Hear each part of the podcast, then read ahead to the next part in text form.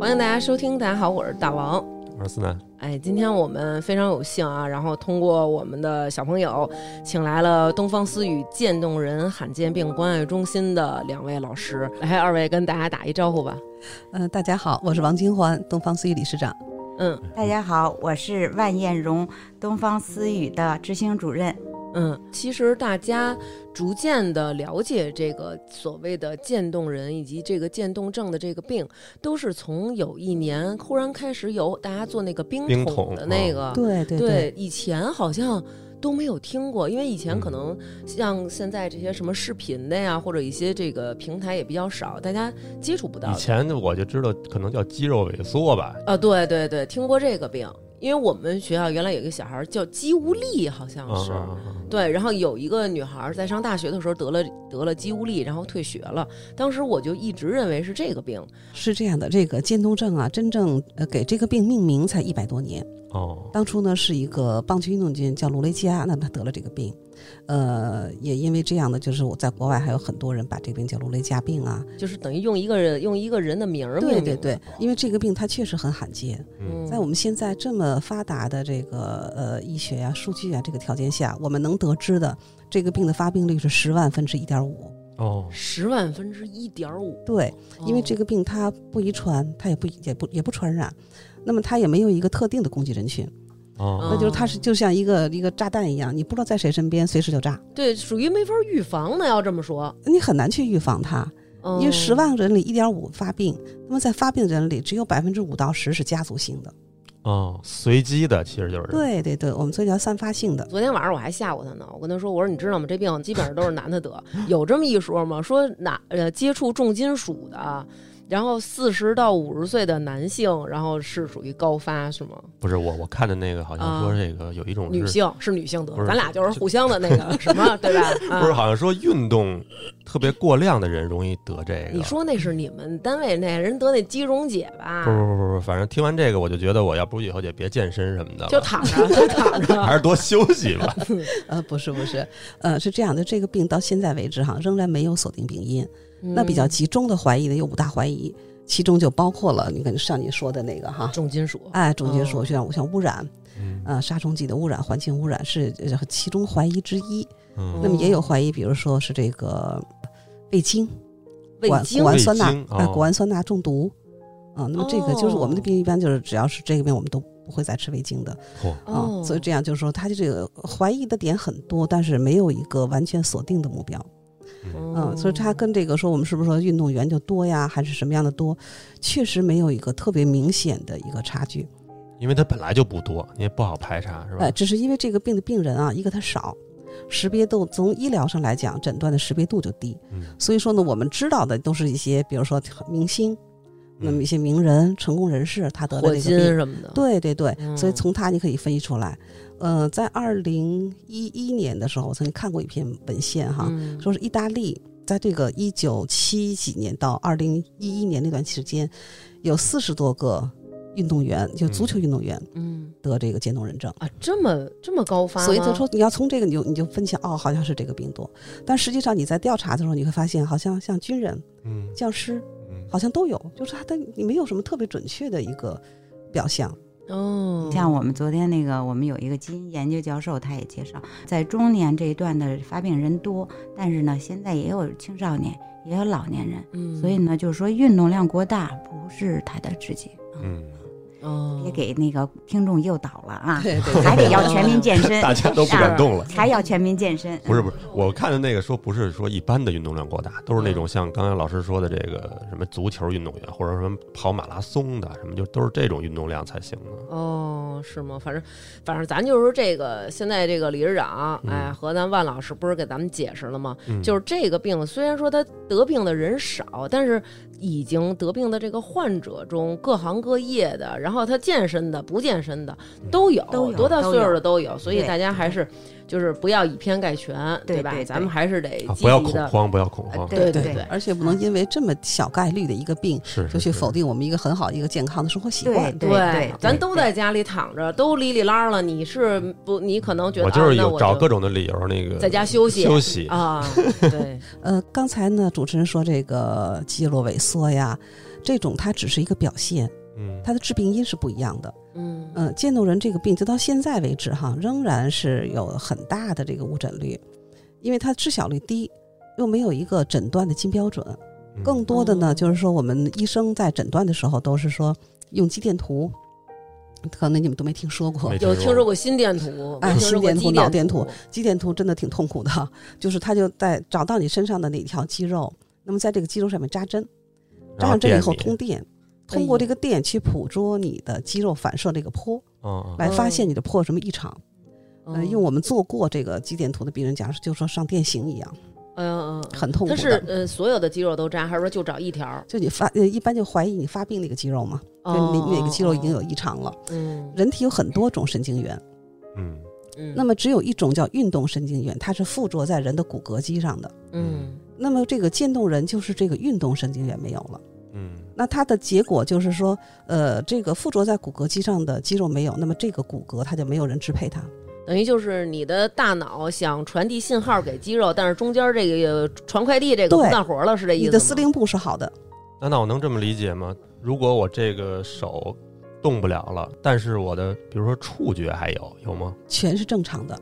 哦，就是人家摸我，我还有感觉。对对对，嗯哦哟，而且呢，就它是就人体有一种代偿功能或者一种潜能，就是嗯比如说我们说盲人，他听力特别好他。就会更敏感。对你像夏天蚊子飞过来了，咱们都等蚊子飞走了，这包起来，我们才知道挨了咬了。嗯但是这个蚊子落在他手上的时候，他是清清楚楚的，哇，再咬他，再叮在吸他血，飞走了。这个过程，就他就在恐惧，他就这么等着。嗯所以这种情况下呢，就是我们就有时候用这种梦魇去来解释这种这种感觉。就好像鬼压床了，你很清醒，然后你想醒过来，但是就是动不了就他特别的想支配自己，但是就是支配不了。那我想问问，一开始初期的时候，大家都是有一个什么症状？我都不跟您那个瞎说啊，我一开始啊我就说，我说我看看这个相关的一些介绍，我就一打渐冻症，在我这个微信朋友圈里出来好几个人都跟我聊过，然后我想的是，哎，怎么怎么这么多人跟我聊过？然后我点进每一个看，都是大王，我怀疑我得渐冻症。大王，我现在发现我很多症状都是渐冻症。大王，你认识那个就是医院哪个医院看这个渐冻症好？我想去看看，我觉得我可能得了。初期的时候啊，咱们接触到的这些患者，他们都会有一个什么样的症状？刚才大王说的这个吧，是冰桶挑战以后，呃，比较独特的一个事儿。引起了这一波心理的我们管它叫恐动症，哦，恐动恐恐怕的恐，哦，他还是怕哦这个病。我有恐病症。啊我以为是，恐动症我以为是泼完了冰桶以后的副作用呢，哎，不是不是不是，肌肉就被僵硬了。就这个病它是隐性发病的，嗯在发病之前一般你没有感觉，嗯嗯，这个人体的运动神经元细胞它是有数的，嗯。嗯。那么它会自然的它也会衰减，但是我们的病人他会忽然增加增加的速度，但是增加原因我们现在还不知道。那么当这个运动神经元细胞减轻到一就减少到一定程度的时候，你有体现，在减少过程当中你是没有任何感觉的，哦所以我们叫隐性发病。嗯，但是，一般就是你发病以后，你在我大家都会哈，得了这么大一病，我会我肯定会想，我前两天有什么不舒服没有？没有什么明确的，也不疼不痒的，不疼不痒。但是就是哦比较的这个呃，就多往回想，多回想的话，嗯可能会有个比较集中的一点，就是肌肉跳，跳。肌肉跳动，就是你控制不了它自己的跳。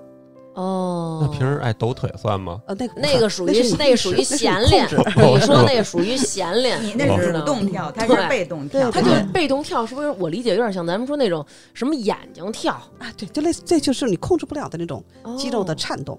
是大面积的肌肉还是小范围的？一般都会先集中在某一个局部，比如说今天这个腿在这噔噔噔跳，因为我觉得我怕刘刘娟这么说完了，回头眼睛一跳，大家就去医院了。真的有有嗯很多的那个就要要加我们病友群的哈，我们就告诉他说你别吓自己，不行，我就是。完了，我们见过一个最奇葩的，他在两年的时间里，大概他要去了六七次医院，就专专门去做肌电图。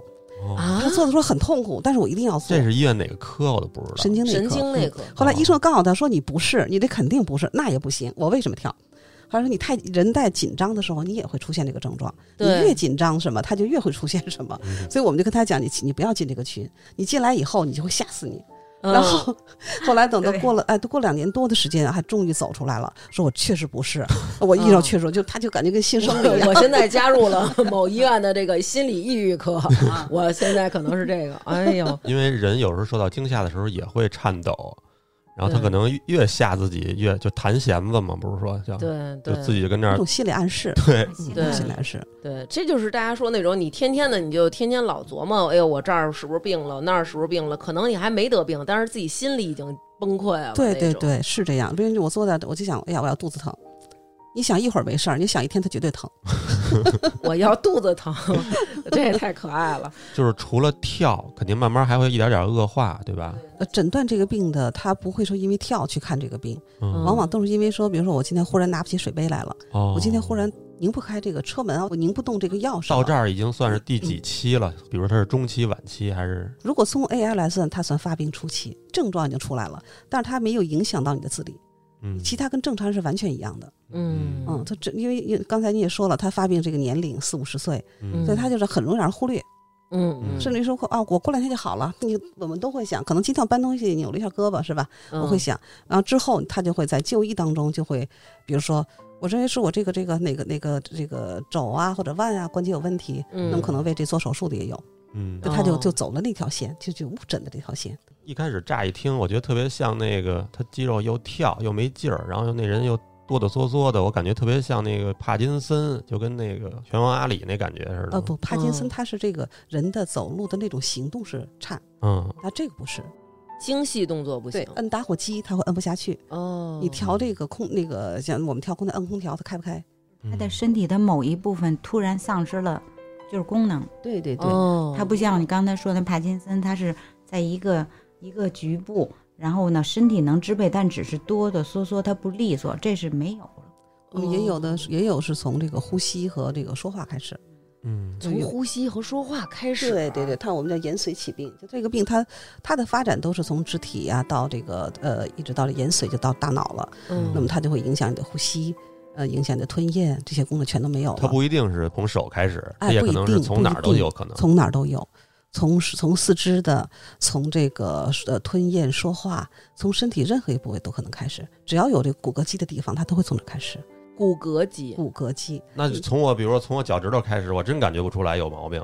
对，是吧？对嗯，对，所以说有的时候就是我这个病容易被就早期被忽略嘛，也有。那么在国内一般认为这个病的诊断期是九到十四个月，哦，那么长。在这个时间里边，你可能会发现你有各种的这个不舒服，可能都都你都自然就往这边去靠。嗯那么在医生给你诊断的时候，呃，用我们专家的话说，最不愿意诊断就是这个病。嗯他我他我不愿意我的医我的病人是这个病。哦，从医生来讲，他的呃一个他的职业道德哈，他的职业操守，这个这个医生的这个医者仁心，他都不愿意看到这个病，因为确诊以后他确实没有办法。哦，也就是说，早发现其实并不能干预和治疗。呃，不能这么说。哦我们还是有些办法能够来有限的来延缓它，哦，嗯，这就像我们嗯国际上面是 FDA 美国 FDA 批准用的一个这个病的一个叫利鲁唑这个药，就吃了这药就能稍微好一些。呃，这个药它是针对的这种谷氨酸钠过量中毒，针对这个毒这个毒哦性来这个做的这种药。那么从一八年的时候又推出一大拉凤，但适用人群非常小。是不是这个药可能只针对某一种类型的发病啊？就跟脱发似的，有可能是遗传，嗯有可能是这个分内分泌，有可能是什么心情抑郁什么这种好多原因。对对对，它需要的更多的是多学科的支持，像呼吸呀、营养啊各方面的支持，它综合上，那么来维护这人的一个机体的整体下滑速度，让它尽量的慢一些。因为这个病它就像我们说像一个火车一样，它在走下坡路，嗯，但是这个火车它自己没有刹车了，嗯它会一直往下滑。哦嗯，在这个当中，我们想通过任何呃，想通过各种的制动，让它慢一点停不下来可以慢一点儿。除了用药，那我要是说，比如说我做点运动，或者说我在其他的方式还有什么吗？能缓解这个？呃，在目前最现实的就是这个康复和护理。按摩，呃，康复的概念不完全是按摩，因为他就只爱按摩，他运动他运动和康复的方式都是按摩，啊，都是被动运动。他他的理解跟我刚一开始来的理解一样，我觉得这个康复就是按摩，然后到这儿以后哦我也被普及了。那做做做做针灸什么的管不管用啊？什么之类的。呃，因为这个东西就是我们在这么多年里哈，呃，接触过很多种疗法，嗯针对这个 ALS 的不同的尝试，我们都尝 A- 试 ALS 是渐冻渐冻症的缩写缩写。哦缩写嗯啊。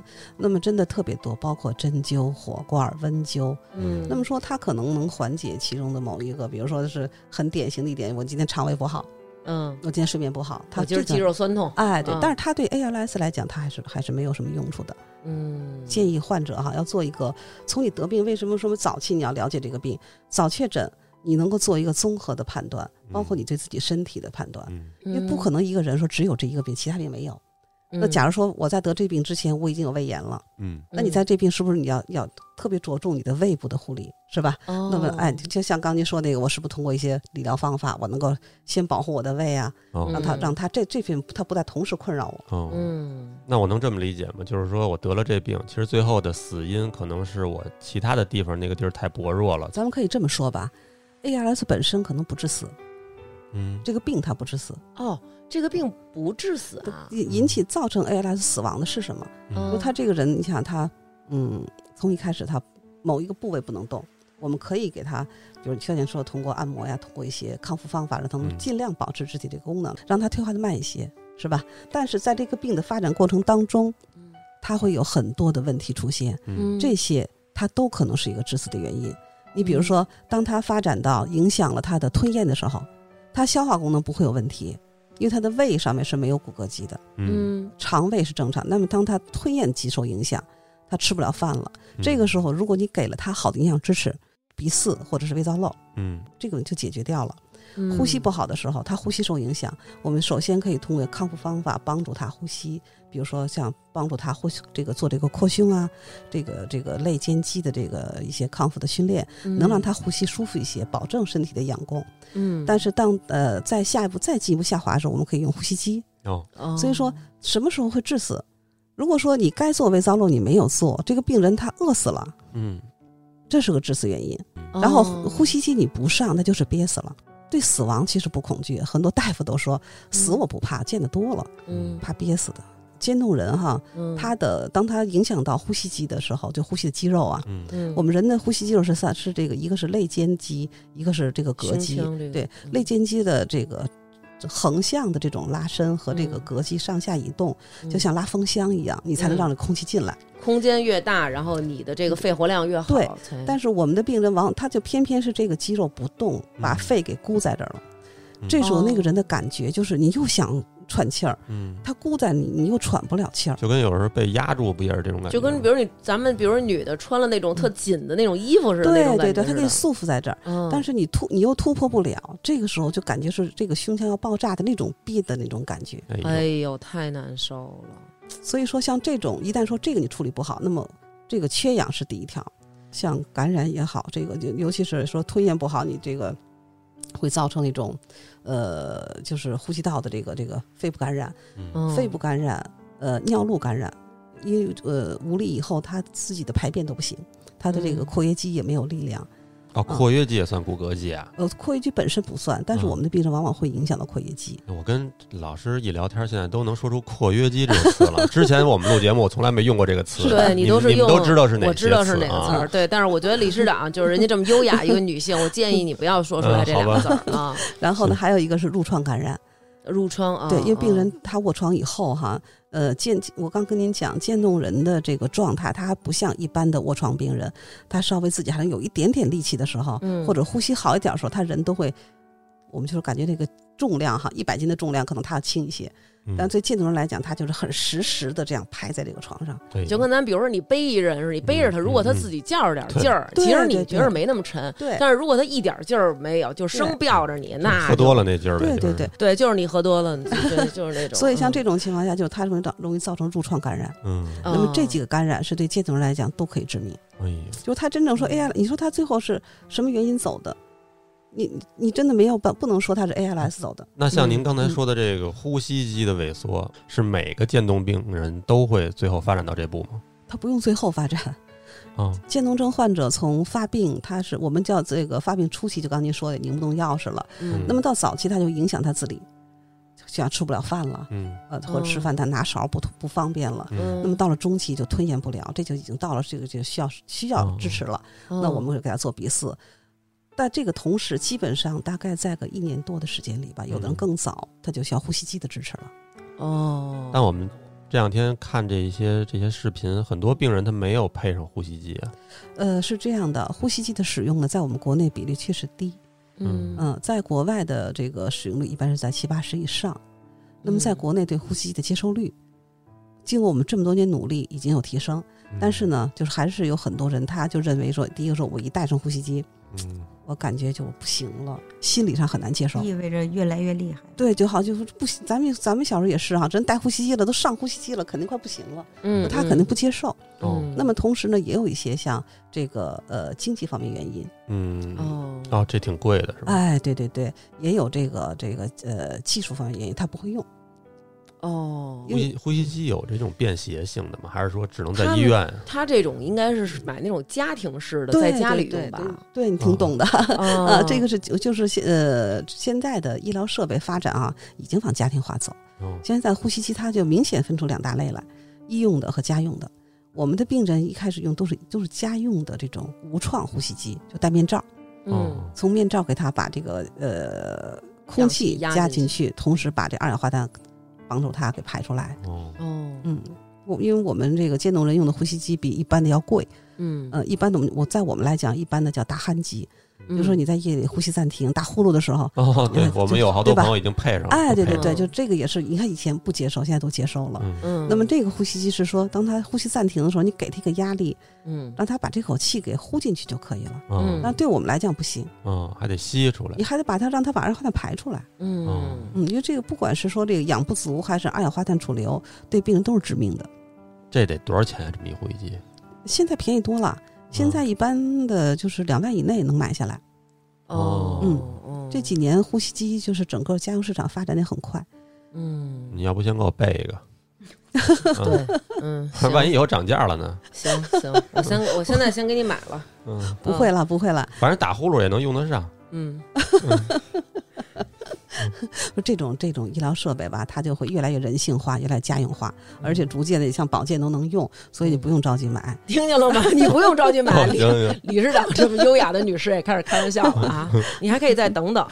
嗯，那咱们那个让理事长刚才在这个讲述这过程当中也提到了这个鼻饲和这个呃胃造瘘胃造瘘儿啊，这个是给病人他吞咽不了的时候，呃，提供营养进食的一种方式是吗？对得开一口儿是吗？对啊，在胃上开一口儿啊？对。那这胃里边这胃液难道就不会不会流出来吗？呃，它就看你的位置。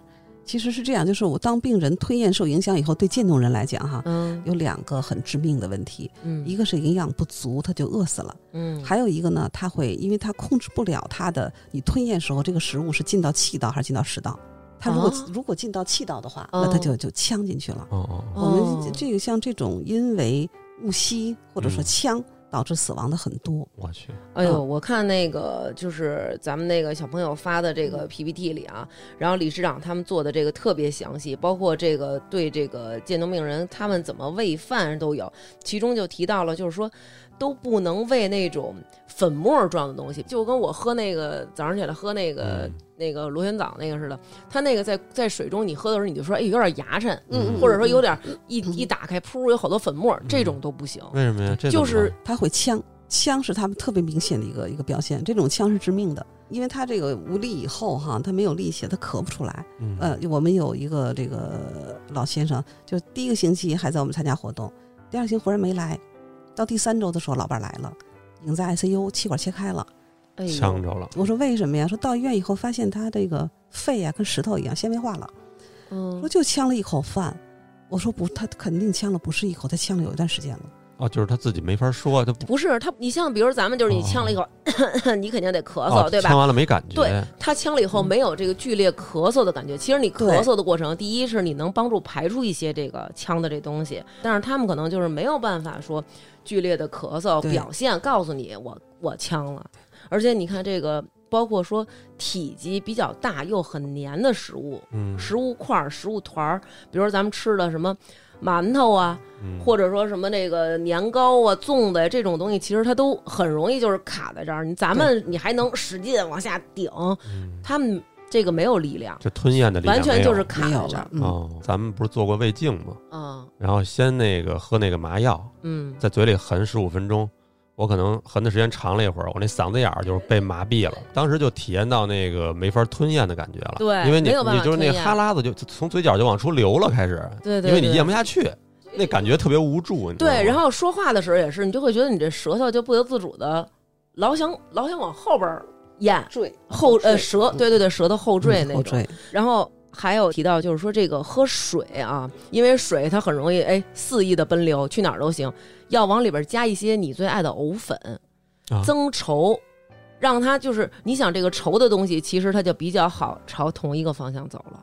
那不能弄一根管儿直接进到深处，然后把这些东西喂有啊鼻饲啊，我们我们传统就是鼻饲啊，就是鼻饲。，对，但是鼻饲对渐冻人呢有一个很大的问题，嗯因为呃，对我们病人来讲哈，这一样一样支持的这个手段上去以后，它就不会再撤下来。那么嗯鼻饲就会长期的带着。第一个，它很不美观，挂在脸上，嗯对人的体面啊，对人的这种呃心理啊会有压力。哦那么还有一个就是说，这个鼻饲避免不了这个反流，哦，反流，对它食物会反流，它反流的仍然有可能呛到肺里。哎呦，哦所以说呢，我们就是从这个呃，我们更建议病人用胃造瘘，就是把这根管儿从鼻子上挪到胃上，挪到肚子上，在胃上面打一个洞，哎呦我天然后，把这根把这根鼻饲管儿就给接到这个肚子上这。么直接，哎，你从外面你看不见，嗯，而且它这个呢，就是比这个呃鼻胃管反流的可能性要小。就是我肚子上打一眼儿，以后就是靠那儿吃饭。对，哎，我都第一回听说还有这东西。呃，这个现在已经很成熟了，有哦几年的时间已经很成熟了，因为它长期用这个管儿的话，像鼻饲管儿我们还得这个呃四十天就得换，每次你就是啊下这个管儿的时候，你肯定对鼻腔都是一个损害。我想想都难受。这特难受，你在哪儿你知道吗？因为我做过这个，我有一次就是我那个声带出问题了，然后就做了一个那个鼻咽镜，鼻咽镜嗯，它是从鼻子这儿啊捅，一直捅捅捅捅捅捅一摄像头，捅到这个大约是这个两个眼睛中间的这个位置，然后它会有一个往下转，在我这鼻子里边完全转一下，然后这个管儿等于就一直到那个后边那个扁桃腺那块儿了。一开始你是觉得哇，就有一个东西在 探你是吧？对，有一个东西在你鼻子里边钻，然后钻完以后，它会在这儿很明显有一个拐顶到眼睛这儿，然后再往下，一直到喉这儿。但是到喉这儿了之后，喉部的肌肉会不断的就是收缩，有异物嘛，它就挤。每一次挤的时候，你都会想吐。所以我觉得真的就他们做插这鼻饲管和拔这鼻饲管，每次太痛苦了，所以我们更主张病人就是接受胃造瘘。胃造瘘。对，在国哦外这种胃造瘘手术挺普及的，但在国内还得还是需要来继续的接受。那在肚子上表现出来是一什么样的东西？是一窟窿。其实它这个微创手术很嗯小，就像我们嗯扎耳朵眼儿一样，它只比耳朵眼儿大一点儿。就是说外头有一什么样的设备啊？那呃呃有一嘴小嘴，嘎叽嘎叽嘎叽。呃，不是不是，它是有几种。万老师，万老师，万老师就是一边笑一边儿那种。嗯，最早那，它就是在这个肚子里面有个盘片固定，然后呢伸出来一根儿跟鼻饲管长得差不多的那种管子，嗯然后从肚子里直接伸出来，每次喂饭从里面直接打，哦，也是拿一个针头似的往里打对对打往里推软的东西。对的打流食。我感觉真的就是照顾这个渐冻症患者的这个家人，真的是要有足够的这个耐心和这个细心胃。造瘘护理对我们来讲还是属于这个非常简单的一个小事儿。哦，王老师他那爱人就是从发病到现在十几年，嗯他练就了这个渐冻人居家护理，这个他成专家了。就在哦各方面，就是从渐冻人初期到现在，他是这个护理渐冻人的专家。哦是您爱人是吗？他啊，对，你家先生是这个病，他爱人是渐冻人，哦，那王老师的王老师的爱人是渐冻症患者，对，发病多长时间了？刚才说呃，快十六年了。啊，这个病嗯，哦，这么长时间了他。呃，所以他也算是个奇迹吧。对呀、是因为我是是是听说，就是您别介意啊，我听说好像这个从发病到呃离开人世，可能是三到五年。呃，我们得病比较早，二零零六年十一月份得的病，那时候各大医院的宣传上面还都写的是一到三年。嗯，给我们诊哦，断的时候，那个医生讲说是一到三年，嗯如果快的话，可能不到一年。当时是在哪个医院看的呀？我们在宣武医院就出诊，哦哦哦，也算是比较的幸运吧，嗯，因为我们家先生发病很突然，他是什么症状？一开始。他就是拿不起漱口杯。我们而且哦。就在很就是特别没有想到的一个场景下哈，我们先嗯。去西藏玩儿，玩回来以后他就回来就是忙他的工作嘛，他要加班，嗯。都很正常。就忽然有一天，呃，礼拜天，礼拜天晚上，他告诉我，他说我拿不起漱口，我这早上漱口这个拿不起杯子来了。那么这个凭我那点经验，就是说认为他四正好四十岁，说他是不是这个脑血栓被栓上了？啊，对嗯，半身不遂，我们直接就去的神这个神经内科，嗯，嗯，所以就我们就得没就没走弯路，就直接就奔神经内科了。假如说我要是一开始看他骨骼啊，看什么，可能走了骨科，就会有一个误诊的一个，或者说需要更长诊断时间。比如说去了你们都常去那个积水积水滩截肢中心，可能就给大拇哥切了，哦有可能嗯快死的说你，嗯反正确实有因为这个做了小针刀啊什么的，真有，确实有。然后我们去到那，呃，当天呢，就是赶紧先挂在这个普通门诊嘛，一大摞的检查单，嗯化验完都发现都没有问题，然后就是呃死说活说跟人大夫讲。我不是学医的，对这个不太懂啊。但是我嗯知道，如果是这个血栓的话，它有一个黄金期嗯啊，在这时间你要治，我还能恢复的好。嗯，他四十岁也也可以到这个年龄，所以就使劲的求人家，这人中午给我们紧急加了一个核磁。嗯嗯加完核磁以后，做完了检查，就是随便就挂了一个号，有什么号挂什么号吧。嗯，到了到看完以后，这个大夫就怀疑是这个病。啊，一下他就怀疑这个，对对对，哦，因为要是我就以我看刚才说的这个发病率这么低，嗯，我我都想不起来这个病。那是人家医生诊断的，并不是大姐和她爱人对那个想到的。那时候他和大夫跟我们说时候，那个场景真的一辈子在你心里。嗯嗯诊室不大，然后有一张检查床，病人躺在床上，上面墙上就是一个灯箱看片子，嗯，把所有片子一个一挂上，嗯，然后这个医生一边看一边摇头，哦，嗯，就是特别无奈那种摇头叹气。他看片子啊就看出来了啊，，对对对对，就就这么摇头，我都起哎鸡皮疙瘩了。对，对吧？哦？然后就问他，我说啊，他就就是三个字，麻烦了，麻烦了，麻烦了，就说了一串儿。后来我就问他，我说什么意思？这片子有毛病吗？你这个太吓人了，啊当时太吓人了对，哪对，能当时我想就？麻烦了，就是血栓，就赶紧给我们治吧，嗯，对吧？然后大夫说就跟我说就是运动神经元损伤，嗯，我说没听，从来没听说过。对对，我说这什么意思啊？他告诉我霍金，你知道吗？我说霍金，霍金不帕金森吗？对，咱们都会对吧认为？霍我们都这么认为。霍金嗯不是，霍金就这病。哦，后来我就说，我说那是这个病，当时就给他病的那个脸色当时沉下来了。那肯定的，这好多事儿你不能往回想。在我们得病之前，二零零五年霍金来过中国。嗯，哦，当时来中国的时候呢，我对他一点都不知道，嗯。我我当时也没看过《时间简史》。嗯。嗯然后我们家先生有一天下班回来就特别，就想很好奇的就跟我讲，哎，说来一老头儿，嗯。嗯，来一外国老头儿，特奇怪，特神奇，嗯。哪儿都不能动，还写书呢，嗯，嗯，说写那书特别棒。嗯。这是他第一次跟我提霍金，嗯。但就想到一年以后就他就这么给联系起来了。哎呀，我的天，然后当时就他这个脸色当时就沉下来，然后我就问那个大夫，我就想转换一下，我我说大夫，现在我们所有检查都没有问题，嗯能凭这些检查报告说我们是这病吗？哦，他们当时还没做那个，您说那个那肌肉今天都没有做呢，还没做嗯就判所有检查全是正常的，那么厚一摞单子全是正常的。嗯，大夫就说就因为这些没问题。我天，后来我说那您能确诊吗？嗯，不能确诊，你还得做肌电图。嗯然后就我们约了呃约了一个肌电图，这肌电一约半个月，嗯，然后做完肌电再等结果又半个月，像这个时间特别的难熬。我，的天呐，可难熬可难熬了，对真的。啊那那会儿，但是那时候就是我们家先生他很理智，嗯。他第二天就上网查，就查到了这个病，嗯。然后再检查他以前一些症状，爱出汗呀、肌肉跳呀，嗯。他就说那就是这个病，他自己就这么认为了。就说了。对，但是呢，我我就老去我我是不愿意啊，不愿意接哎，受这个，对对对，那会儿嗯哎呀，真的特别痛苦。我还记得他第二天，就是因为他有他特别好运动，我们有一个、嗯。他有一个羽毛球队，嗯。完他就把他的队员全约到这个体育场去，嗯。完跟其中的一个人就讲说这个我也打不了几次球了，嗯。嗯，说说你这样吧，说这个这个约的这个体育场这张卡，嗯。然后还有多少球，嗯。啊，说这个我都我都我都交给你，啊，哎呀说说我呢还来，能来几次来几次。哎呦，当时我就这个眼泪真的就就止不住的，嗯嗯嗯，因为在那个诊断的时候，我就问那个大夫，我是想转换一下哈，我说那我们在等肌电图之这个期间，我们是不是需要有一些注意事项，比如说减少运动量啊，嗯，比如说忌口啊？嗯。那大夫特别直接就告诉我，嗯。告诉说不用，想吃什么赶紧吃，想喝什么赶紧喝，好运动赶紧运动，很快就动不了了。哎呦，哎当时真的 说的太直白了，太直直接了，确实。就从那天回家，真的我的眼泪就没干过。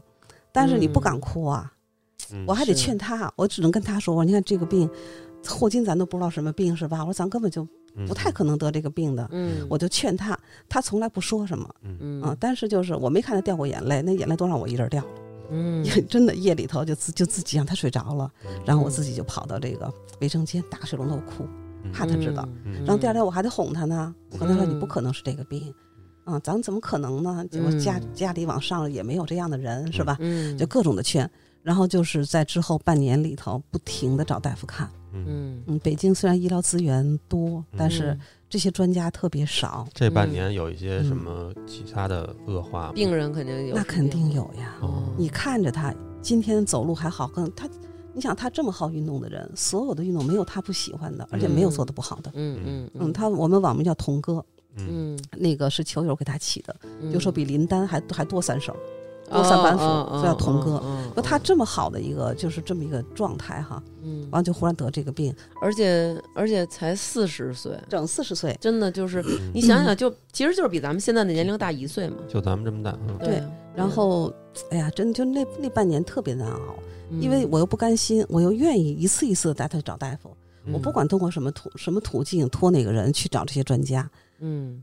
这些专家的号特别难挂。嗯，我还记得，我现在就心里特别的后悔哈。嗯。我那会儿会开车，嗯。嗯。但是呢，我有驾照，我从来不开，嗯。因为在之前那么多年里面，我特别习惯于依赖他。嗯。嗯，他每天上班带着我到单位，下班接我回家，嗯，下班以后的所有的安排都是他安排，我什么都不用管，嗯，所以我都不摸那个车。嗯。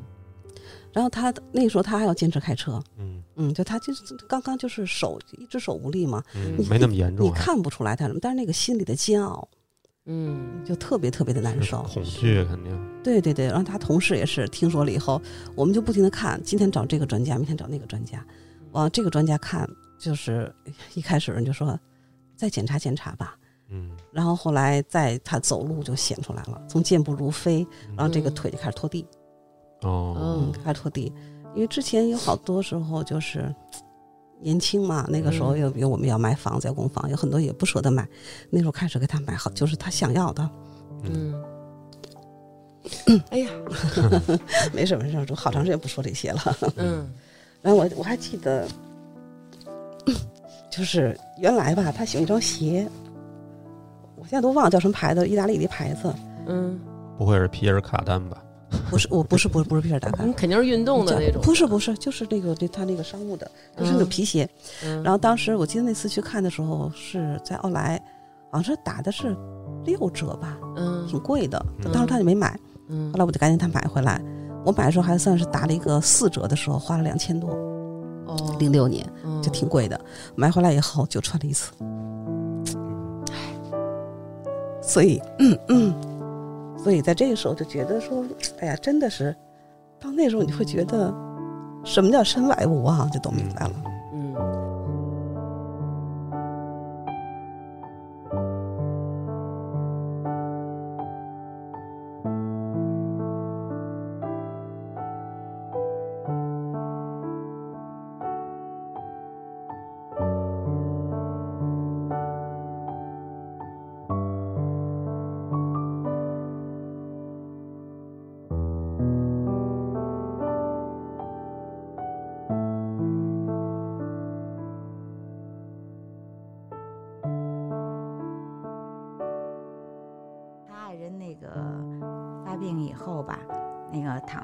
写了一首诗，嗯，然后呢，我当时看了这首诗以后，哎呀，我我我先在这儿让让王老师歇会儿，我先给念一下他爱人躺在病床上这首嗯诗。嗯心语无声，往事如风激荡心田，思思绪缕缕陪伴我彻夜难眠。想再见天空蔚蓝，阳光灿烂，山川秀丽，碧海无边。更思念指点过的少年可有进取，奋斗过的大厦可还参天。如今我心如流萤，任凭记忆散落摇坠在漆黑夜晚。奉茶高堂已隔经年，结发夫妻忍成牵绊，不舍床前青春稚子，笑脸上一双含泪的眼。灵与肉的分离。冰与火的熬煎，我承受着痛苦，又感受爱在人间。流萤也闪亮，照着前行的路，为同伴些许驱寒。不能说，不能写，心在呐喊。我知你心，因为我们同病相怜。身躯倒下，心依然屹立。身不能动，手不能牵，用心相连。感悟人生，豁达坦然，心语无声，却一起畅想，真爱无限。就这首诗，哎呀，让我看到了童哥他们特别渴望生活，特别热爱生活，真的是。而且咱们从这个诗中也看出来，就是童哥，呃，包括我觉得，其实所有的这个患这个。渐冻症的患者啊，大家都会有这么一种感觉，就是首先我让我的另一半，我给他添了池类，然后呢，同时上有父母，可能下面还有孩子，感觉自己不光是说这个生病之后自己的这个难受，更多的是心理上，因为你还很清醒，身心理上会有这种愧疚感，感觉成为了家人的这么一个累赘的这种感觉。对他们这个群体吧。啊，要我们说就是就是清醒中的植物人，嗯，就是他所有的正常思维啊、灵感都有，嗯，但是呢，他们对生活的就是这种渴望，对生命的那种渴望，对家庭的那种那个那个不舍责任，就是非常无力，哎，对对，非常无力，嗯。啊，像这个王老师，您看他是好像特别优雅的吧？他是被逼成一个今天的这样的人。他从比方说，什么完全都依赖他爱人。从他爱人发病那天开始，他从就像说不会不会伺候别人，到现在全部的，从一个小的翻身到一个现在他们两个的交流，就用拼音啊、眼控一夜交流，到现在的这种为。擦洗身上，嗯，十几年没有睡过一天一个整觉，而且同时看王老师还管着这个整个这个咱们这个中心的这个事儿，还要分出自己的精力去帮助其他的渐冻症患者和他们的家人。对，这个真的是确实是因为共情吧，然后产生了这种爱。对，就是因为童哥生病以后，童哥这个。切身感受就是他从无论是从情感到身心的感受，嗯，然后加上王老师他们，然后呢，在同学的帮助下成立了这个关爱中心，嗯，那呢，童哥就是想要把自己亲身，就是他这个病是罕见的，但他把想把自己身上得来的经验，嗯，无论从心理的到身体的，嗯，和病友分享，是，所以王老师呢就一直 坚持着帮着做这件事。童哥能站出来，然后。这么热爱生活，然后把自己的这个经历分享出来，这真的特别，可以说功德无量，对吧？咱们让王老师再说说，那后来现在怎么样？可以吗？嗯，行，没事儿。嗯，让王老师说说，比如说，呃，在确诊之后，然后童哥也有比较明显的病症了。对，在之前一年圣诞节，我们俩还。呃，一起去那个，就是在外面过圣诞节，然后还挺现在想真挺浪漫的。嗯，三四十岁的人了哈，然后我们在就在家附近的一个小饭馆，我们吃饭。那老板呢也特有情调，特意请了一个乐队，然后人家唱歌什么的，童哥特会起哄，一个人也不认识，非得让我上去唱歌。唱完歌从从餐桌上拿了一把花，跪在那个就那个单膝跪地给我献花。哎呀，那么一年的时间。这一年春节，我们就是就那个圣诞，就是在医院过的。嗯，在医院就那种各种的猜测，要排除他的肿瘤，排除各种的可能性。他这个病的进展还挺快的，挺快的。然后更难的就是，就他住院当天，我把车开回来，我第一次开车，然后大冬天的四个车窗全下来，我都不知道，因为我要交车费时候，嗯可能把四个车窗全降下来了。嗯等开到家，有人冲我喊，我才知道大灯没开。哎 从玉泉营这么开回去，这就居然没有警察拦我。到家门口，我忽然觉得这哪来的风，才看见车窗没降下来。当然您肯定脑子也不在这儿，哎就没想这事儿，要不然也不觉得冷因为我的。人还在医院呢呀。是，嗯然后过了，正好过了第二天、第三天下雪。嗯我我以前老看人家扫雪，他也扫雪哈，我就老还笑话他。那天我就哎，我觉得心里就还有点沾沾自喜似的。我说你怎么那么笨呢？扫雪，像我学多好。歘，玻璃窗一降下来，我才明白那车窗是斜的。嗯，雪全灌那个雪就车里了，就那个当时它不是一下掉下来的，它有大概有那么零点几秒给你对峙那个雪，嗯然嗯后明白往外就扑，完了这个雪它就你扑不出去呀、嗯它大部分落在车里，完了就往外捧，一边捧着雪一边都笑，特无奈，笑着笑着自己就哭了。我觉得人真的不用我操心这些事儿。嗯其实这就嗯感觉是现在，比如我们经常会说的中年人的那种崩溃嘛，对对对，可能嗯真的这个事儿，你你你就在这个点崩溃了。然后再有就是出院以后，我们需要不停的在各大医院去看去看病嘛，嗯一次一次的去确诊，每个医生都在这个病名后面打一问号。还是那句话，医生不愿意给你确诊。然后呢，哦。嗯，后我还记得就是北医三院那时候不像现在盖的这么好，嗯。那会儿他特需门诊是在临时搭建一个棚子里面，呃，没有灯，也没有一个候诊区。嗯。嗯我们早上起来五点就要在那排队，冬天啊，大风天里面这么吹着，然后我就特别傻，我说那会儿我就不知道自己开车去，先挂了号回来我再接他，嗯嗯。就拉着他到那就这么等，那么冷啊，在这嗯。等着他，嗯然后等到七点钟开始放号，就大家都跑进去去挂这个号，挂完以后再看成就得中午了，嗯，就这么长时间在那儿，每次到中午就劝他，我说咱们吃点好的吧，嗯就不吃。就像我想他出，倒不是说舍不得吃顿饭的钱，就他真的没有这个心情，没心情，他不想吃。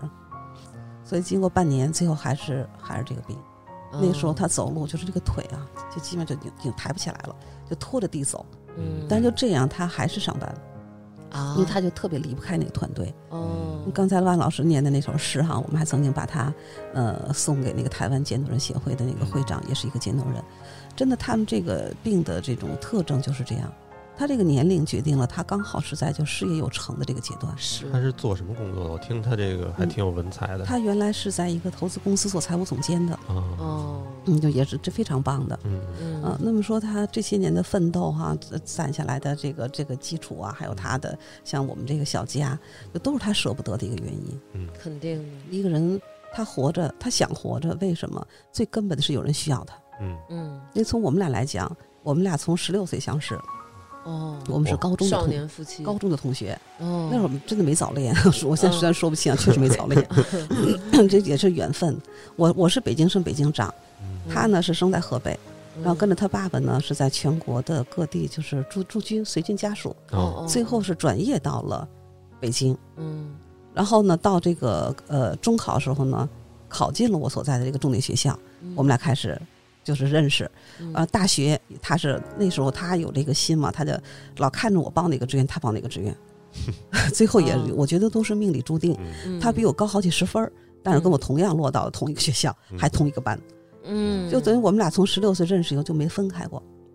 哎呀，嗯，然后然后还能四十岁的时候还能单膝跪地拿束花不容易啊，嗯。但就是他平时不是很浪漫的，但是嗯。我就觉得那段时间就好像，也可能就是我会很愿意回忆那段时间哈。是，嗯从他搞对象到我们俩从同学恋爱到结婚，嗯都是那种很自然而然，没有一点儿的那种波澜啊、浪漫，真的没有。嗯，平平淡淡，但情真意切。真的就感就感觉确实挺平淡的。但是现在回忆起来哈，我觉得好像没有人比我更享受那段时间。嗯，我们那时候因为我们也没有孩子哈，嗯那个时候到什么程度，就是他在上海出差，王花给我打一电话，你来一趟。我也不知道什么事儿啊，我那会儿正在超市买东西，买了一车的吃的，等他回来嘛，嗯就是放下车就赶紧就打着车就往上海跑。嗯哎呦，跑到以后没别的事儿，就告诉我我在哪儿看件衣服，我不知道你能不能穿，你明天试试去吧。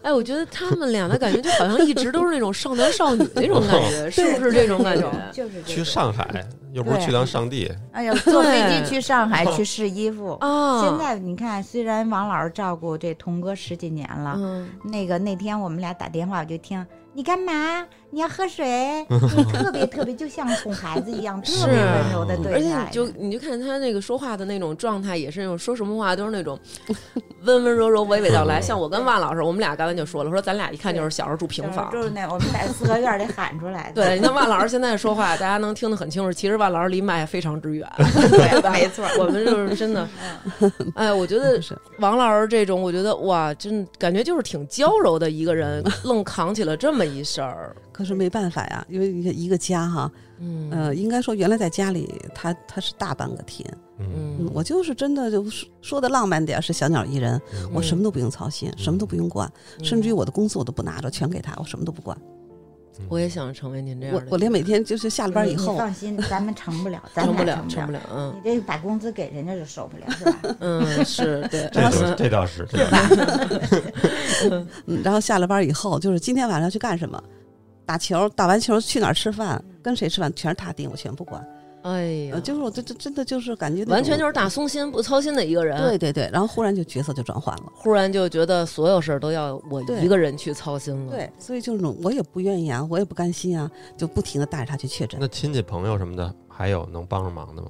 呃，这个是我们比较幸运的一点了，嗯就是我爱人这个就童哥这个人哈，嗯呃，人缘特别的好，嗯不管是老人、孩子还是同龄人，没有一个说他不好的，都特别喜欢他。嗯，甚至于这个我们家小女孩儿哈，就是就都说我长大找对象，我就找刘舅舅这样的，嗯哦，就把他当偶像一样。他这气质啊，还办事的那种风格哈，嗯嗯，所以决定了我们身边的朋友特别多。嗯是个很优秀的人。对，从他嗯得病就是有这个消息开始，我们家的大概得有连续得有半年多的时间，晚上不断人，就都哦怕他、怕他心里难受。就不光我们，比如我们现在回家找我妈吃饭去了，然后回来也是，马上朋友就过来了嗯，就陪着你。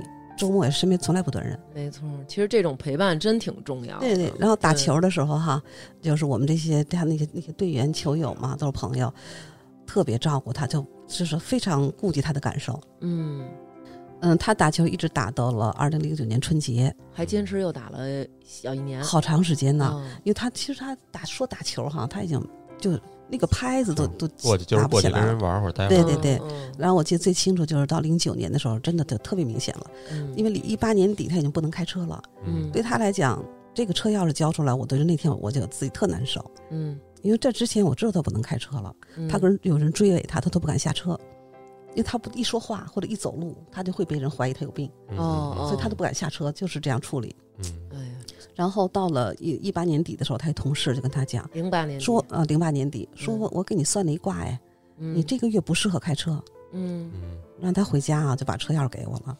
然后他说他们说我那个嗯这个月不能开车，其实他们的意思就是我不让我开车了。嗯。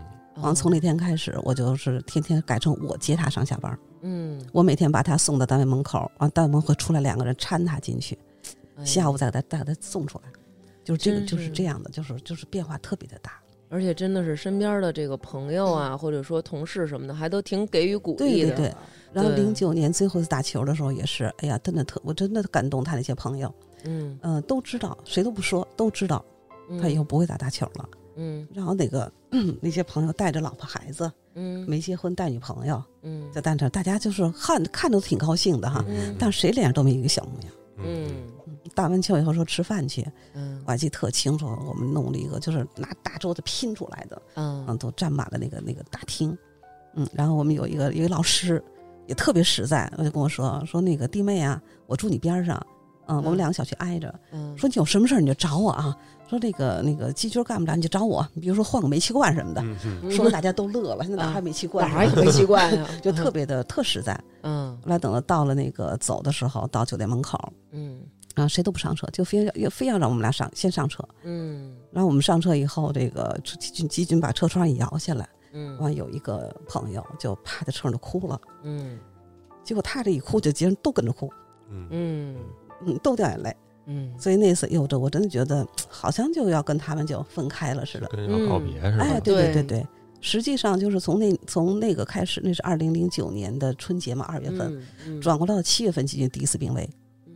就哦。就是已经是那个进入那种非常危险的状态了，嗯。是是因为哪块儿？肺部感染，肺部感染？肺部感染。哦他是从这个就是很快啊，半个小时体温从三十七度上了四十多度，哦，特别危险。因为有炎症，一下这个温度就对对对，然后就在呃之后一直到了这个一零年的春节的时候，嗯。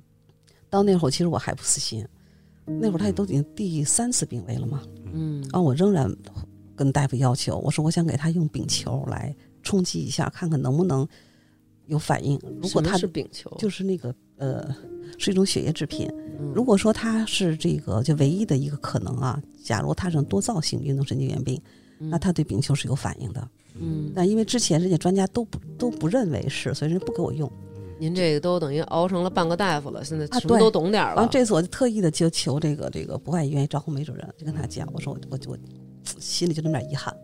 完啊，那找人说是这样，那个可以，我我我不让你留遗憾，你都想做什么，你跟我说，我全帮你。嗯嗯我提了三点，第一个我想做高压氧，嗯因为嗯病前我们去过西藏，我怕他缺氧。嗯嗯第二个我说要再做那个康复理疗按摩，看能不能有效。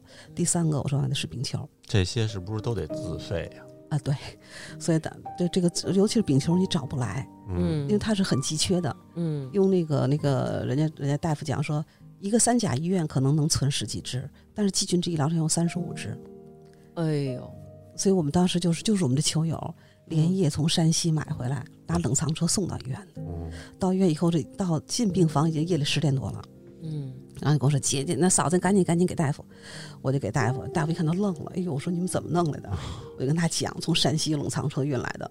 后来大夫说：“我怎么觉得好像我当时学那个为了六十一个阶级兄弟，嗯，也不过砒霜的那个是吧？哎对对中毒的那个，说也不过如此嘛。这都是得有岁数的人才能知道这个故事了。对对对，嗯所以就说，就这些朋友在我们那会儿最危难的时刻哈，真的是帮了我们特别多。这个就还是说你靠个人一个家庭的力量，这个真的是不行，一定要求助，就是说依靠全社会大家的这个力量。所以是不是也是从那会儿才觉得说我也要去帮别人，然后我也要把我的这个能量分享给他们？呃，真那个时候就感觉自己就是说不上那种感动和幸运。嗯，我觉得我没麻烦过别人什么，也没求过别人什么，嗯，同时我也没给别人干过什么。嗯就感觉挺感动的，就呃还很朦胧的意识哈，没有想到那么多。嗯是。但是后来当我意识到说季军活着对我意味着什么，首先是我需要他，嗯。我让他活下来了，他的他的这个意义就变成他为了我活着，同时我也需要说我活着的价值是什么。嗯。所以这样的话，我们就觉得说把这种这种关爱哈，就我们嗯能够尽我们所能的，嗯，能够帮帮别人嗯。啊，这这种传递就是就算我们一种回馈。嗯嗯啊，因为帮我的朋友，他们不需要我帮他们什么，我也没法帮，甚至于说我给人买个礼物人都不要，那劝我你别花钱了。是 就是啊，但是呢，有比我更难的人，我觉得我把这个帮给帮给他，其实也是一种传递。嗯，那么同样也体现了季军活着的价值，还有说我这么多年坚持我的价值。对，而且我觉得那些病人的家属肯定也希望他的家人能够像童哥一样，就是说，哎，你看这么长时间还是能够挺好的一个存活的一个状态，然后也想让自己的家人能够有相对长一点的这个时间，然后多一些陪伴，然后。所以肯定更希望能得到您这边经验上的一个支持，嗯、是这样，就我经嗯常这个、这个电话呀、微信啊，就是不断啊，一聊聊好长时间，都特长，嗯都特别长。怎么弄呀？怎么弄？肯定得是这种。现在，还好，现在可以视频哦哦啊，哦，可以直接视频过来告诉我怎么弄。原来就是靠说啊，哎呀，这个也不是说能住院，你没法住院，因为你没有任何治疗，你住院没有意义。因为在病程当中，你像他说今天他拿不起筷子来，嗯。明天他就就连这个最起码连勺都拿不起来，嗯。就得喂他，嗯。喂他是怎么喂，是吧？到后来这个饭怎么做，这些年就是一点点，就真的是自己摸索，看各种的资料，一点点学是吗？没有没有资料，都没有资料，没有资料。啊，那比如说像您就总结的这些什么怎么喂、怎么吃，然后有悬浮的水不能喝，这些都是自己摸索的经历过来的呀。哇塞，这会儿是不是已经不能说话了？呃，它是大都同步发展的，就是同步发展，就是所有的症状会一点点，它叠加，哦今天加一，明，天加一，后天加一。我还以为哦完，他在加一的同时，原来的那个也在往前加，哦他就不停的加。哦然后他说话不好，是从二零零八年的四月十号那天他生日，我们有三十多个朋友嘛，嗯啊，完还有我们家的人给他过了一生日。嗯那天开会，大家就也还是都以一种特别高兴的姿态跟大家说话呀什么的。嗯后来呢，就是我妹就在旁边拉我说：“你看看啊，你们家先生可是说话喝多了，说话不清楚。”嗯但是我就没意识到，从那天开始他就说话不清了。哦，其实是那天有有这个症状已经对出现了，对对对，嗯就我们认为他喝酒喝多了，就开始大舌头。嗯然后就像嗯刚才这个这个您说的特别对，他吞咽不好以后，他不光是这个舌头啊咽他不办，他口水会有，嗯嗯嗯，那他嗯的唾液就逐渐变多，口水就流出来。完了吃饭呛，我那种开着车搬北京城的庄给他买吃的，嗯他喜欢吃的什么什么这个就各种老字号的，咱都给他嗯买，但发现他吃的很少，因为那会儿不懂，没有人教我，嗯不知道那会儿他已经呛很厉害了，就造成了他的那种呃身体本能那种厌食。他吃饭的时候，他呛到什么程度哈？嗯我把轮椅放在这儿哈，他是他要呛他一口，这个人像一个鱼一样立在这儿，这硬哦，就是一下挺直了那种是就？挺起来了。哎呦，然后你去给他弯那个腿都不容易弯。然后那会儿因为不懂嘛，我就给他拍呀、拍呀、拍完以后还还让他吃，我还一口口喂你。嗯这就是上次肺部感染的原因。肺部感染对后来大夫告诉我说，你你到协和医院那会儿胃造瘘不普及，说嗯你去做一胃造瘘手术吧，说他这状态不能，从那以后再不能吃东西了。哦，嗯，所以那会儿真的特就心里特别揪心，就这个人好好的，忽然变得连一口我们的饭都不能吃了。嗯而且感觉嗯完全是因为自己，而且我就是因为我不知道你什么样，所以还在喂，还在喂。我们进急诊的时候，急救车推进急诊的时候，那个接诊大夫就说了一句话，我当时就愣了，嗯，这人怎么瘦成这样啊？嗯因为你天天看着他吧，你不觉得对，不觉你着，不觉得他是是，啊？说怎么瘦成这样了？就立刻就觉得自己特别内疚。嗯嗯，还有一次是我我那会儿还他还能走哈，我带他去协和医院做肌电图，嗯，因为他我们那个晕针啊，他晕针，对特能理他特，紧张，他会特别紧张，嗯嗯，我就得陪着他去。嗯。走在东单地铁那个就那个坡道的时候，嗯。那么平的道上有一个地灯，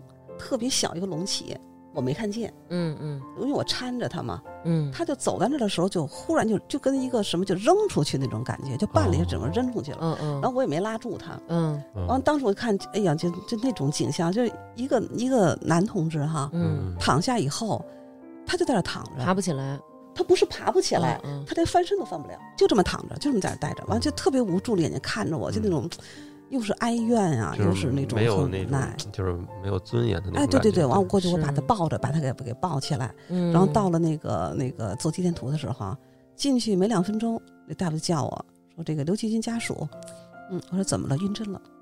完我就把那巧克力给拿过去，我怕大夫烦嘛，就跟他讲，我说大夫嗯不好意思耽误你一点时间，我说因为我们刚才过来的时候呢摔了一下，啊，我可能有点有点紧张。嗯但我当时就就就头都没回，就横了我一眼，说你跟着他，你还让他摔了。哎呦，当时我眼泪就下来了，我特别后悔自己我怎么没拉住他。哎，这个我哎，后来回去我就和我们同事就讲，我说现在就真的觉得自己特别废物。嗯后来我们同事就说：“你也别这么想了，你也四十多岁的人了，嗯，说你就拉你也不见拉得住他。对，而且咱们就说你能想到一千个，你也想不到这个万一，对不对？什么事儿就是这样。它没个万一对？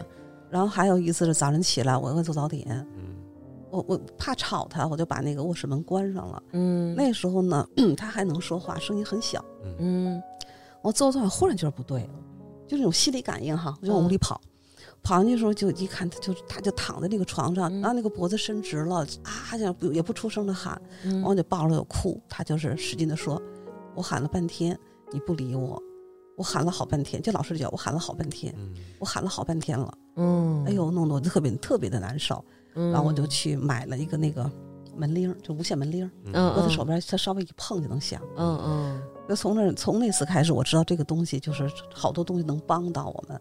哦哇塞，就这，些信息，后来我告诉我们的病友，就是说我我们就把这个叫呼叫器，嗯，像这些东西逐渐的我们积累多了，就告诉大家，那么大大家都是有用的。是，呃，那会儿还能喊出点声儿，您还能知道。那后来怎么交流，怎么沟通？呃，后来是这样的，呃，从一年以后有了眼控仪，眼控仪，眼控仪哦一一年以后有啊，二零一一年以后才有，那这会儿已经发病四年了，三年了，那会儿我们已经气管切开了。嗯哎呦，啊，他是，但是在之前呢，在零九年他基本上就是不能说话了嗯，啊。这那中间这两年怎么中间的一开始我们就用了好多办法，做成卡片儿嗯啊，各种需求卡片儿给它印印对贴柜门上。嗯，后来发现这卡片越来越多，柜门贴不上，而且呢，就是你问的时候会很多，你没有办法去检索。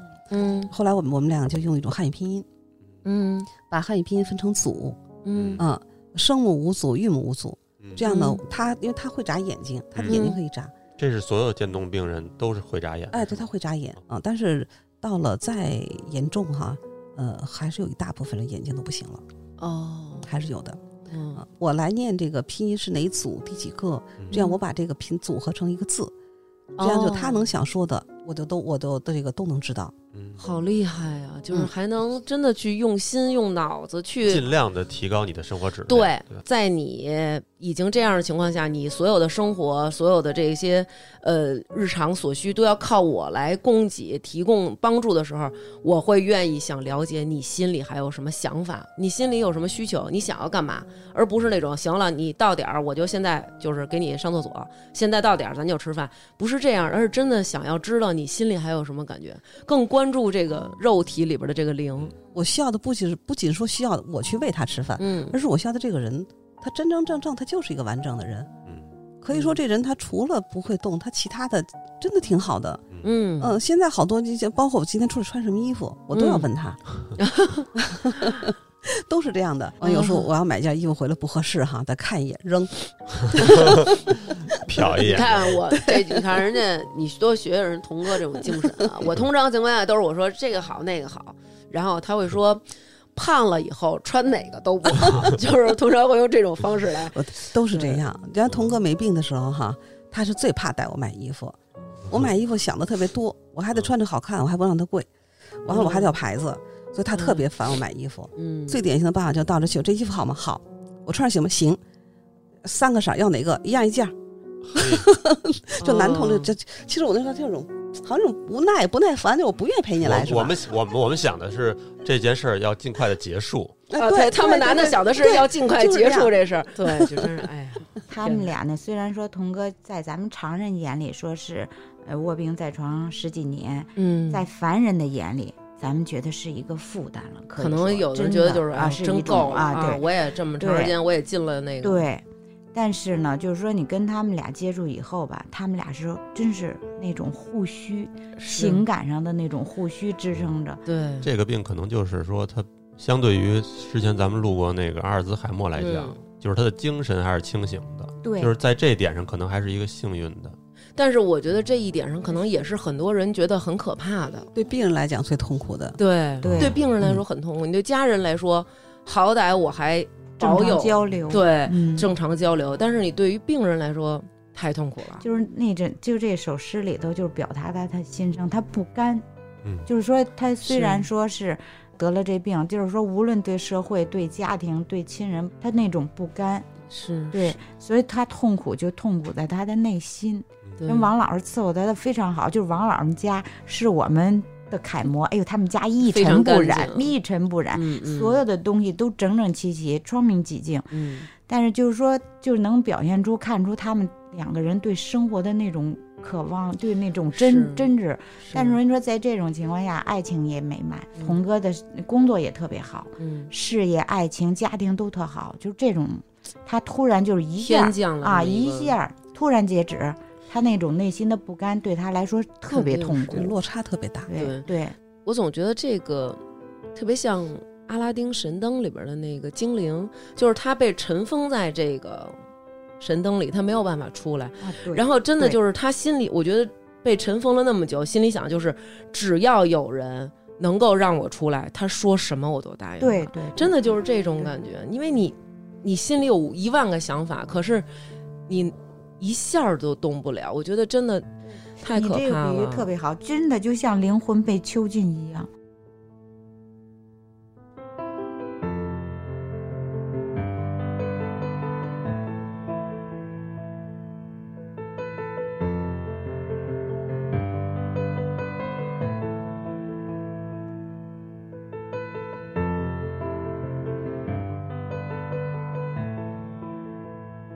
从箭头来讲，一个是我们我们是这么分的，一个是日常的综合护理，就包括他的饮食起居、嗯。穿衣服、换床单儿嗯。啊，什么这个洗擦头、洗脸啊、漱口啊嗯啊是这些。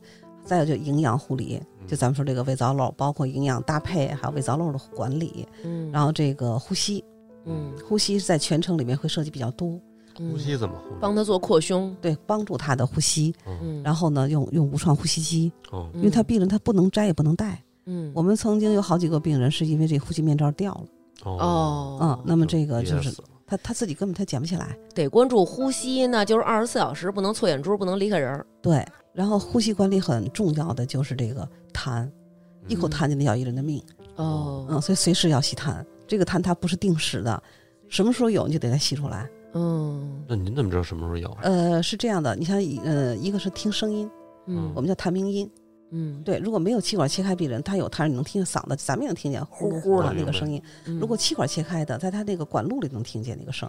哦，哦叫他吸再有病人的反应，因为病人他不能够做出任何声响，所以你只能老盯着他的眼睛看，他会拿眼睛找你。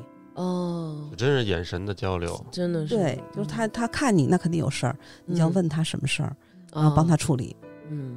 耐心那么，对，在呼吸像呼吸，刚刚咱们说的翻身拍背也属于呼吸，嗯。嗯，还有哪方面？还有那就是心理了，心理，心理这跟病人的交流，啊。像我们现在有眼控仪是吧？嗯。然后有那汉语拼音法，嗯，眼控仪是什么一个意思呢？眼控仪是一个追瞳设备嗯。啊，就瞳孔的瞳，它是通过一个一种那个对目光的一种追踪，嗯，然后呢在电脑上定位，嗯就是说我们呃在电脑屏幕上面哈，它会嗯显示出一个软键盘来。嗯就相当于它呢用眼睛盯着一个点，盯呃一零点五到零点八秒，就相当于我们拿手指摁了一下这个键。嗯这样呢，通过这个其他的输入法和我们手用手用电脑是一样的，嗯它只用眼睛去操控电脑。嗯那么只要你能通过手操控电脑能做到的事儿，通过眼控仪完全能做到。只不过就是效率低一些，是吧？嗯，那肯定要慢一些。这个眼控仪大概得多少钱？现在便宜了，又现在便宜了。哎呦，二零二零一一年刚上市的时候，你是又想让我现在给不是不是这不用这不用。哦哦那时候刚上市的时候哈，十二万六，十二万对，六，现在就一万块钱了。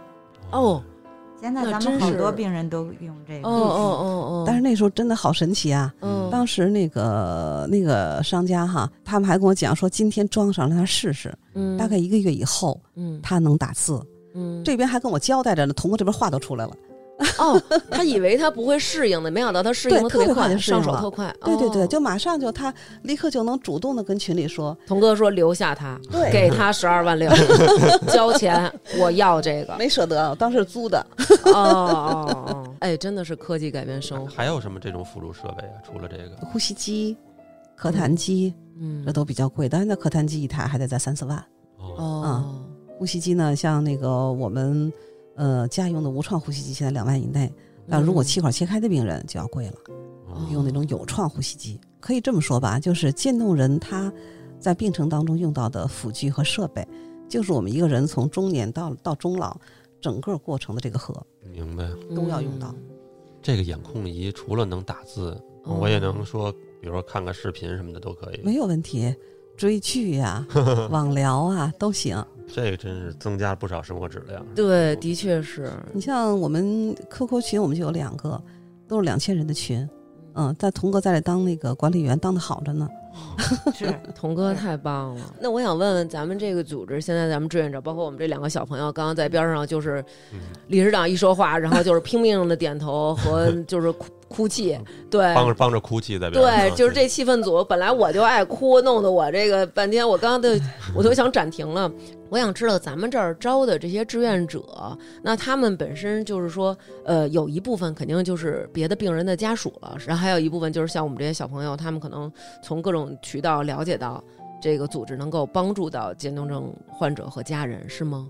呃，我们这会经常通过一些活动呢，呃，向社会招募志愿者。嗯一方面是希望大家能更多的关注这个渐冻人群体，嗯另一方面，我们也确实希望能有更多的人加入到我们组织中来。嗯 我们很希望能把这个组织能够发展到更专业化，嗯，能做更多的事儿。所以，我们也更希望有好多的呃小姑娘哈能参与进来。嗯必须得是小姑娘吗？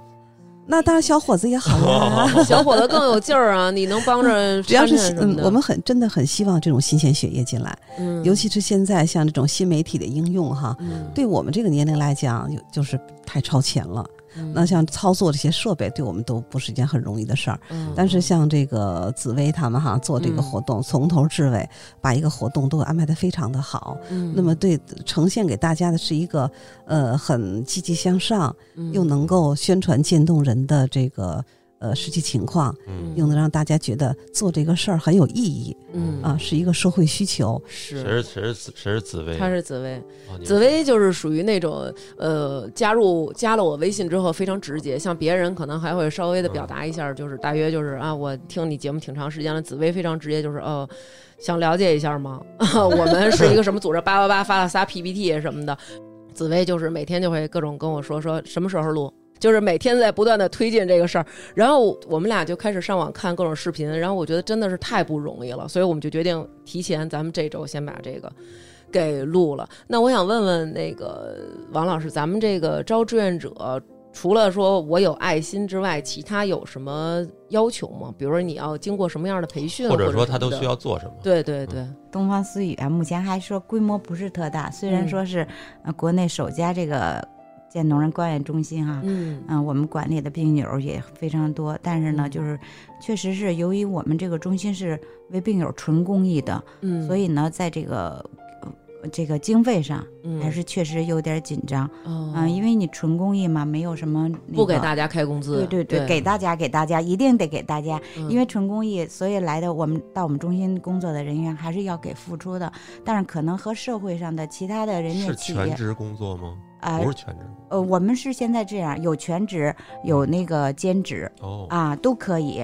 嗯、像我们就刚才王老师说的，我们紫薇是我们这个中心里最年轻的人，呃，那个小姑娘啊、对对，嗯最年轻的她呢来了以后，给我们中心带来了新鲜的血液。为什么？我们都是说实话，我们这个现在中心，我们这些人都是来自于五湖四海的呃年龄大的这个兼职的嗯啊、这些爱心的工作人。但是紫薇来了以后是属于专职嗯啊，而且呢是又是年轻的一代公益人员，所以嗯给我们带来新鲜血液。刚刚王老师说的，我们中心现在属于是发展期，因嗯为社会各界，包括国内国外都非常关注这个群体。嗯给予大量的关注，所以呢，工作呢，我们也需要和这个外界接轨，和这个比方现代的这种新媒体呀、嗯对这个这些接轨，我们需要一些这个年轻的公益人嗯加入到我们这队伍里。嗯刚刚说了，不论男女，嗯帅哥靓姐，什么那个，我们都都需要。对相貌有要求，啊你听没见了吗？有要求，没有要老师的意思就是得 要帅有要求哥靓姐，没有啊没有，就是所有都得是紫年轻孩子。薇和小燕子什么这种。嗯所有的年轻孩子在我们那儿都是属于亮哥亮姐啊，嗯啊，我们都需要啊。嗯我们这儿搭的平台是绝对给年轻人一个呃，你充充分展示你的平台，嗯任你去想象、去发挥，嗯只要嗯为我们渐冻人谋福利，哎谋有福利帮助，有嗯。帮助，在国家规定的范围内。哦但是我们的工作内容呢也特别丰富，非常有意思。嗯嗯啊，所以呢，就是说，年轻人到这儿以后呢，在这个平台，你能够充分展示你的所有综合能力，嗯都能够展示出来、嗯啊。所以就是咱们听众朋友当中，如果有人就是有这个爱心，然后当然咱们也知道，就是这个情况，现在就是可能这个在经济上不可能说像是你在社会上找一个工作，然后互联网公司对对对对对对没有这些公司，就是你的经济上的收入这么的高。但是如果你想要的是一份精神上的这么一个报酬的话，然后其实就可以到我们这个中心来，然后当一个志愿者来为大家提供更好的服务。对其实，咱们需要那种就是像我刚才说的那种特临时的这种工作嘛，因为我们我们听众我估计你要说去您那儿上班，这个是一个人可能已经有工作了，嗯对对或者说有什么别的想法，但是如果让他们可能比如说。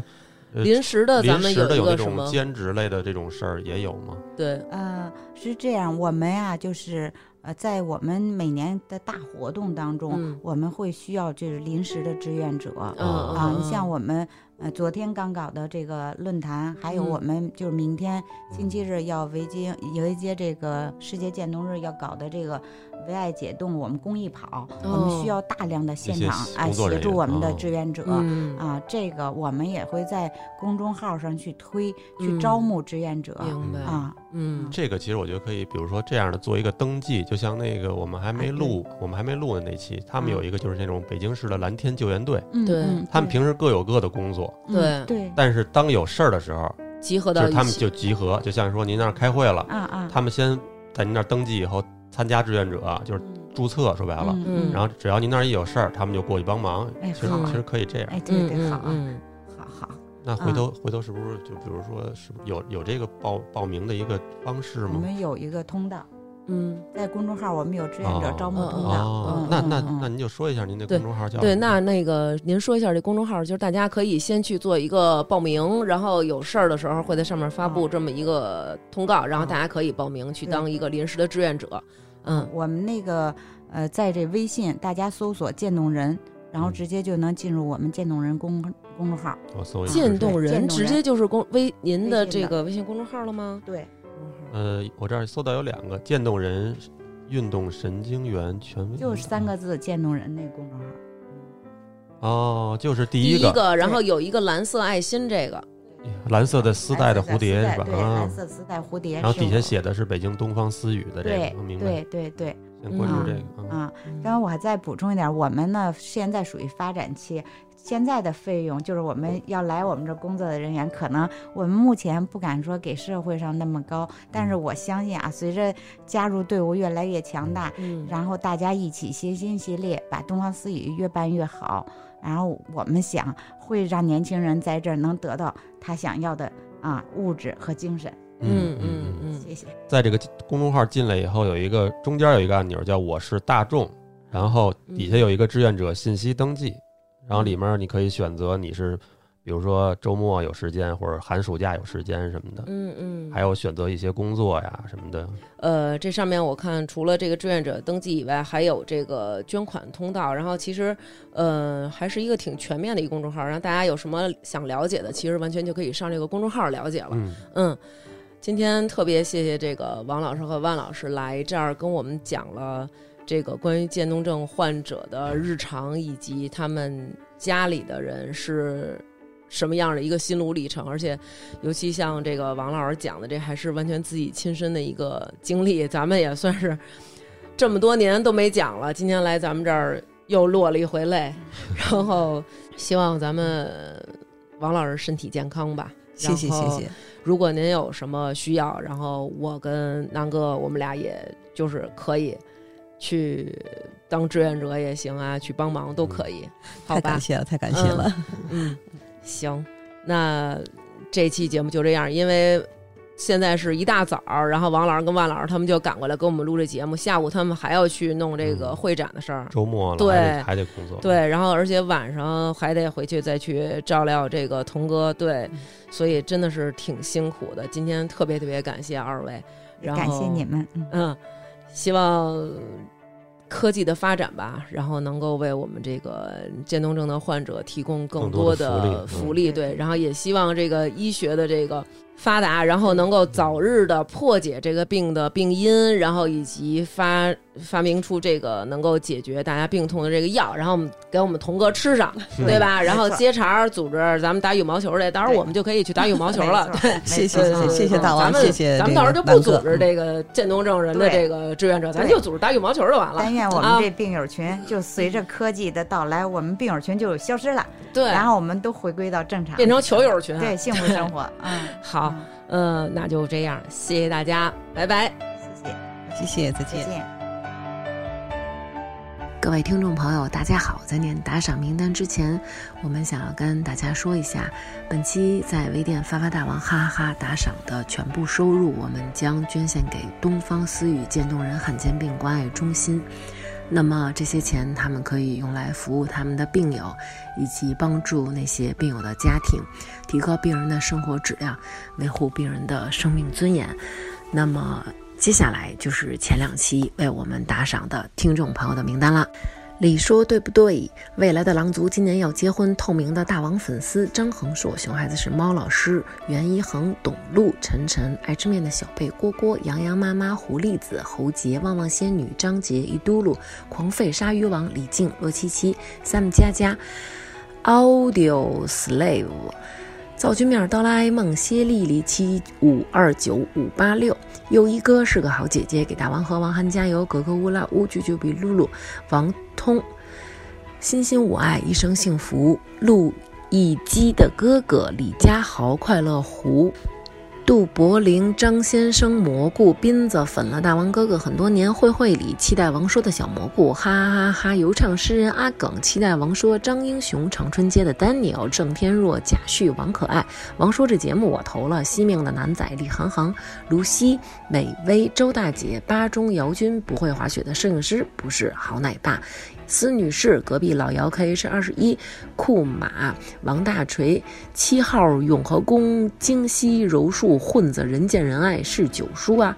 必须支持大王以及即将上线的王说，太棒了！